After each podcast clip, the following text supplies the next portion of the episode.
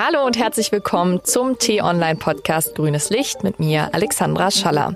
Nachhaltig leben ist an vielen Stellen unseres Alltags möglich. Besonders bei der Badezimmerroutine kann man durch viele Produkte deutlich an Plastik einsparen.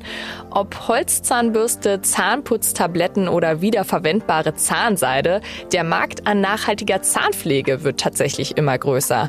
Und darüber spreche ich heute mit meinem Gast, den wir schon einmal hier im Studio begrüßen durften, und zwar mit Simon von Tomorrow, einem Start-up für nachhaltige Körperpflege und Zahnpflege. Hi Simon und schön, dass du dabei bist bist. Ja, hallo Alexandra, ich freue mich auch riesig, heute hier zu sein. Und für dich zuallererst als Frage, benutzt du denn privat auch nachhaltige Zahnpflege? Das ist eine super gute Frage. Natürlich benutze ich nachhaltige Zahnpflege. Tatsächlich war das der Hauptgrund, warum ich diese Firma überhaupt mitgegründet habe, weil mich das so gestört hat, dass ich eine elektrische Zahnbürste hatte aber nur diese Plastikaufsteckköpfe, die man kennt. Und genau da wollte ich halt nicht zu einer Handzahnbürste aus zum Beispiel Bambus wechseln. Und das war ein Mitgrund, warum wir die Firma gegründet haben. Okay, also ihr habt Holzzahnbürsten und elektrische Zahnbürsten. Was ist denn von diesen Varianten die nachhaltigste? Mhm. Also wenn man ganz ehrlich ist, ist die nachhaltigste Variante, so wie immer, weil es um Vermeidung von Ressourcen geht, die Handzahnbürste oder noch nachhaltiger wäre gar nicht die Zähne zu putzen, aber die nachhaltigste wäre jetzt hier so eine rund, in unserem Fall rundum nachhaltige Bambuszahnbürste. Da gibt es auch ein paar Unterschiede, ehrlich gesagt, zum Beispiel, ob die zertifiziert sind, auf sowas würde ich achten, oder woraus die Borsten sind. Es ist aber natürlich nicht für jede Person die ideale Wahl, weil wenn man zum Beispiel schon eine elektrische Zahnbürste hat, dann ergibt es keinen Sinn, auf die jetzt zu verzichten und die zu Hause rumstehen zu lassen. Deswegen kommt es schon ein bisschen darauf an, wofür man sich auch motivieren kann oder was man schon zu Hause hat. Was ich gelesen habe, als ich mich über Zahnbürsten informiert habe, war, dass die Borsten teilweise aus Nylon bestehen. Hm. Nylon ist ja nicht zu 100% recycelbar und kann natürlich auch nicht direkt mit in den auf den Kompost zum Beispiel mhm. geschmissen werden, wie es beispielsweise bei dem Stiel der Fall ist. Aus Nylon sind tatsächlich die meisten Borsten. Das Problem ist aber, dass die meisten Nylonborsten aus Erdöl halt hergestellt werden. Bei uns ist der Unterschied, dass sie aus Rizinusöl, also aus einem pflanzlichen der sogenannte Wunderbaum, ist ganz witzig, aus dem halt hergestellt werden. Das heißt, man braucht keine fossilen Rohstoffe dafür, keinen extra CO2-Ausstoß. Trotzdem ist das Endprodukt, kann man als Nylon, sozusagen als Bio-Nylon bezeichnen. Es lässt sich also auch nicht recyceln, lässt es sich aber sowieso nicht, weil die Borsten so klein sind, die würden in keiner Sortiermaschine durchgehen. Das heißt, der Benefit ist hier, dass man halt kein Erdöl hat, keinen CO2-Ausstoß. Trotzdem muss das zum aktuellen Zeitpunkt im Restmüll äh, entsorgt werden. Das heißt, ich trenne das am besten dann so, dass ich den, den Kopf sozusagen vom Stiel abbreche und dann trenne oder wie genau ja. läuft das dann ab? Also wenn du deine, äh, den Stiel sozusagen unbedingt auf den Kompost werfen möchtest, dann wäre das die richtige Wahl. Ehrlich gesagt empfehlen wir das aber nicht. Würde funktionieren, wenn man lang genug kompostiert. In Deutschland sind aber die meisten Kompostieranlagen so eingestellt, dass sie nur drei Wochen Kompostierrhythmus haben. Das reicht dann so für die typischen Kartoffel- und Apfelschalen und Eier und sowas ist aber jedes Produkt, was so ein bisschen härter und trockener ist, auch feste Zweige zum Beispiel oder andere Materialien, die natürlich sind, die kommen trotzdem nicht rechtzeitig durch diesen Rhythmus durch und werden dann nicht zur Erde, am Ende also trotzdem wieder verbrannt. Das heißt, wir empfehlen zum aktuellen Zeitpunkt, das einfach insgesamt in Restmüll zu entsorgen. Man hatte dann trotzdem halt kein Plastik, kein CO2, kein Erdöl und so weiter vorher in der Herstellung, ist also deutlich nachhaltiger und falls die Zahnbürste dann mal irgendwo landet, wo sie nicht sein soll, zum Beispiel nicht über den Müll, sondern irgendwo nach Asien exportiert wird oder an irgendeinem Strand, wo tatsächlich regelmäßig Hunderttausende gefunden werden, dann bleibt die Zahnbürste zumindest nicht 400 Jahre da liegen, sondern ist dann nach ein paar Monaten oder nach spätestens ein paar Jahren weg. Und das ist der Riesenunterschied zu den Plastikzahnbürsten. Okay, also baut sich doch deutlich schneller ab als das, Absolut, Standard, ja. das Standardmodell. So, und dann habt ihr dann, dann natürlich auch noch die elektrischen Zahnbürsten liegen. Wie nachhaltig sind die denn und sind eure auch deutlich nachhaltiger als die konventionellen Modelle? Mhm. Also man muss schon sagen, dass im Vergleich elektrische Zahnbürsten auf jeden Fall weniger nachhaltig sind, wenn man sie sozusagen neu kauft. Das ist ein bisschen wie mit einem Smartphone zum Beispiel. Allerdings sind elektrische Zahnbürsten halt auch deutlich effektiver im Durchschnitt, was die Putzleistung angeht. Und bei uns steht natürlich die Gesundheit immer an oberster Stelle. Wenn man sehr motiviert ist, kann man auch mit Handzahnbürsten das gleiche Ergebnis oder ein vergleichbares Ergebnis erzielen. Handzahn elektrische Zahnbürsten die vibrieren aber halt mit ein paar hundertfach höherer Geschwindigkeit, als man das mit der Hand so hinkriegen kann. Deswegen wird das auch von Zahnärzten und Zahnärztinnen empfohlen. Deswegen hat man da sozusagen nicht immer nur diese nachhaltig oder nicht Wahl, sondern man muss sich einfach bewusst machen, okay, was ist am Ende auch für die Zähne, für die Zahngesundheit am besten oder habe ich schon eine? Und weil die meisten Menschen oder ungefähr die Hälfte aller Deutschen aktuell schon elektrische Zahnbürsten haben, haben wir auch gar nicht eigene elektrische Zahnbürsten erfunden, sondern eben nur den oberen Teil hier. Also der, der immer gewechselt wird, der, der jedes Jahr allein 200 Millionen Plastikexemplare nur in Deutschland verursacht, den können wir hier wechseln und den haben wir sozusagen neu gedacht, damit dieser Müll, der regelmäßig entsteht, man kann das Handstück ja jahrelang behalten, aber dass dieser Teil ersetzt wird. Und insofern ist dann beides gleich nachhaltig. Okay, also ist der gleiche Prozess sozusagen von den Köpfen, den ihr sozusagen verwendet, so wie bei der Holzzahnbürste. Genau, das ist auch eine, okay. also Bambus in dem Fall ist noch ein kleiner Unterschied zu, zu Holz, jetzt zum Beispiel auch zu einem Buchenholz, weil die natürlich 30 Jahre braucht, bis die gewachsen ist und der Bambus je nachdem einen Monat oder ein Jahr. Aber im Prinzip ist es exakt das gleiche, nur als Aufsteckvariante. Und noch eine wichtige Frage dazu. Ist das große Problem bei diesen Holzzahnbürsten nicht eigentlich auch diese Schimmelgefahr? Also worauf muss ich denn achten, damit mein, meine Holzzahnbürste auch möglichst lange hält? Also ich würde nicht sagen, dass das das große Problem ist. Das kann tatsächlich passieren, wenn man sie sozusagen schlecht, also ich sag mal in einer kompostähnlichen Umgebung lagert, das heißt zum Beispiel in einem Wasserglas oder einem Zahnputzbecher, der unten drin feucht ist. Dann kann das natürlich mit der Zeit passieren, dass, und das ist ja das Gute daran, dass sich das Holz sozusagen beginnt langsam aufzulösen. Das lässt sich aber sehr leicht beheben. Einerseits dadurch, dass man es halt einfach nicht irgendwie im Nassen liegen lässt zum Beispiel, sondern je nachdem an die Wand hängt, auf den Zahnputzbecher drauflegt oder einfach so gerade hinlegt sozusagen im Badezimmer. Und was wir, also was für uns auch ein Grund war, weil eben Hygiene sehr wichtig ist, wir haben mehrere spezielle Behandlungs- und Beschichtungsmethoden, damit diese Schimmelgefahr bei uns quasi nicht existent ist. Also das wird Hitze behandelt, das kriegt eine Oberflächenbehandlung. Dadurch ist es, also haben wir in, glaube den letzten zwei Jahren keine einzige Kundennachricht dazu bekommen, dass es da irgendwie ein Problem geben könnte.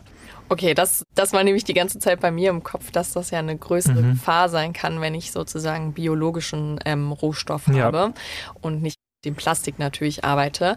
Aber wie unterscheiden sich denn diese nachhaltigen Modelle von den konventionellen Plastikmodellen im Preis? Im Preis ehrlich gesagt überhaupt nicht. Also es gibt oh, da zwischen, ich sag mal, 1 Euro und 5 Euro oder bei den elektrischen gibt es auch noch teurere pro Stück.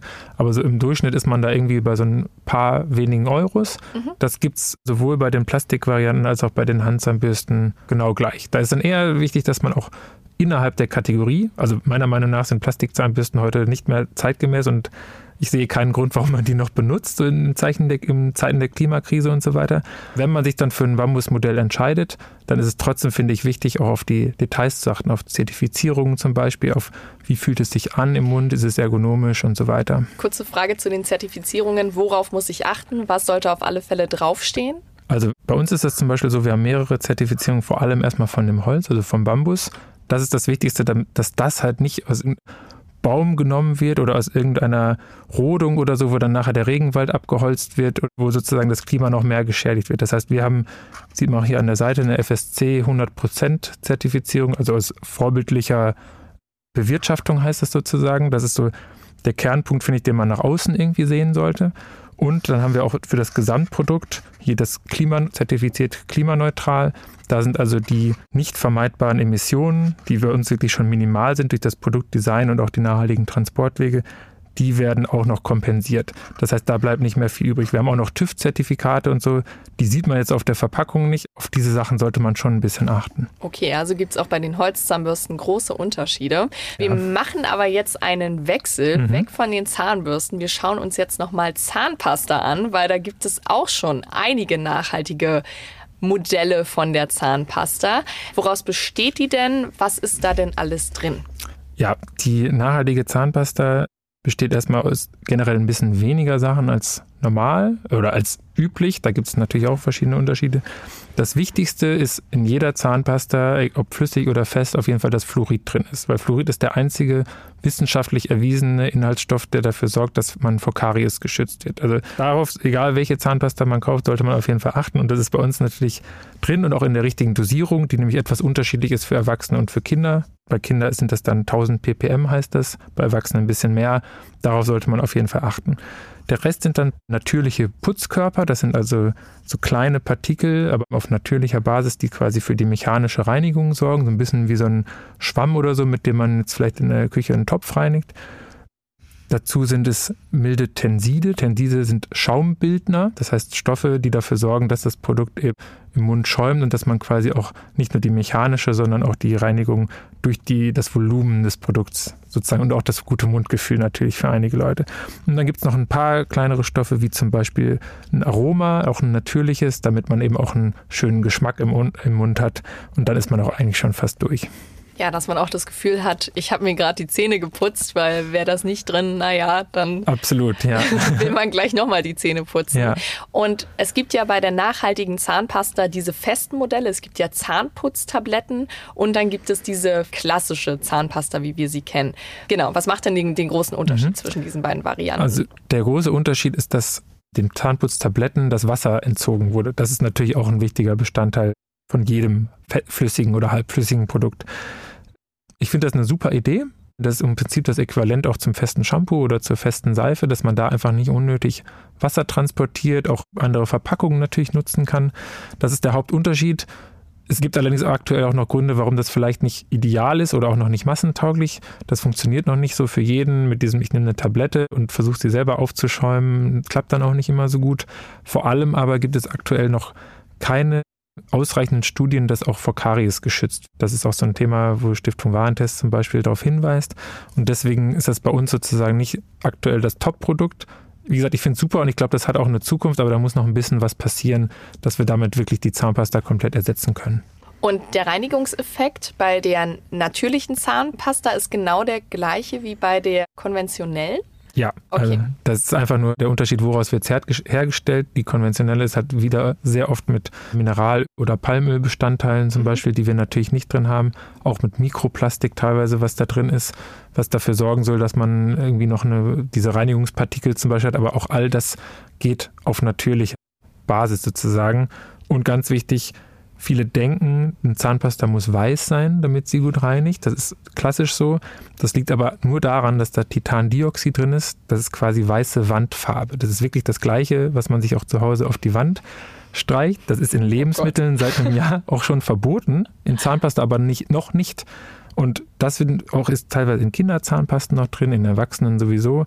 Das ist so ein Thema, da würde ich darauf hinweisen, kein Titandioxid drin haben, weil das ist aktuell so das mit das Schwierigste, was man überhaupt in der Zahnpasta drin haben kann, was aber absolut unnötig ist. Wow, okay. Das ist ein Fakt, den ich tatsächlich noch nicht kannte. Also ich weiß nicht, ob ich so gerne weiße Wandfarbe in meinen Mund mache, aber anscheinend machen das sehr viele von mhm. uns. Und zu guter Letzt an dich die Frage. Habt ihr schon mal gemessen, wie viel Plastik man einsparen kann, wenn man beispielsweise jetzt nur diese nachhaltigen Produkte verwendet? Nehmen wir mal das Beispiel Zahnbürsten. Wir haben ja über 80 Millionen Menschen, die in Deutschland wohnen. Sagen wir mal, da sind vielleicht noch ein paar ganz kleine Kinder dabei, die das alles nicht brauchen, aber nehmen wir dann 80 abgerundet. So, und von denen tauscht jeder alle drei Monate oder je nachdem alle zwei bis drei, sagen wir mal fünfmal im Jahr hat er diese Person eine neue Zahnbürste. Das heißt, so eine normalerweise in Plastik eingepackte, aus Plastik bestehende, aus Erdöl hergestellte klimaschädliche Zahnbürste, der nichts mehr passieren kann danach, dann sind das 400 Millionen Stück im Jahr allein in Deutschland. Das entschließt jetzt die Handzahnbürsten und die elektrischen mit ein. Es gibt vielleicht auch noch ein paar mehr, weil in Hotels und so, da wird das auch mal nach einer Woche oder nach einem Mal gewechselt. Da sind allein die Zahnbürsten 400 Millionen Stück pro Jahr nur in Deutschland. Und davon landen halt viele leider teilweise auf, an Stränden, ähm, in Mägen von Vögeln und Tieren und so weiter. Und es lässt sich so leicht alles vermeiden.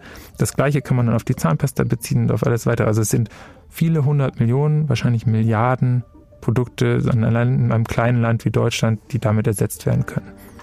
Ja, und man muss ja auch nicht alles auf einmal ersetzen. Das kann man ja auch Schritt für Schritt tun. Aber es gibt nachhaltige Produkte, die man statt der Plastikprodukte auf alle Fälle nehmen kann.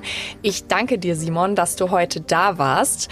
Und falls euch diese Folge von Grünes Licht gefallen hat, dann vergesst nicht, den Podcast zu abonnieren. Das geht über Spotify, Google Podcast, Apple Music oder über YouTube und folgt uns auch gern über Instagram. Unser Kanal heißt Grünes Licht Podcast. Und wenn ihr noch Anmerkungen oder Kritik habt, dann schreibt uns auch gern an podcast podcasts.t-online.de. Tschüss und bis zur nächsten Woche und danke dir. Danke dir auch. Bis bald.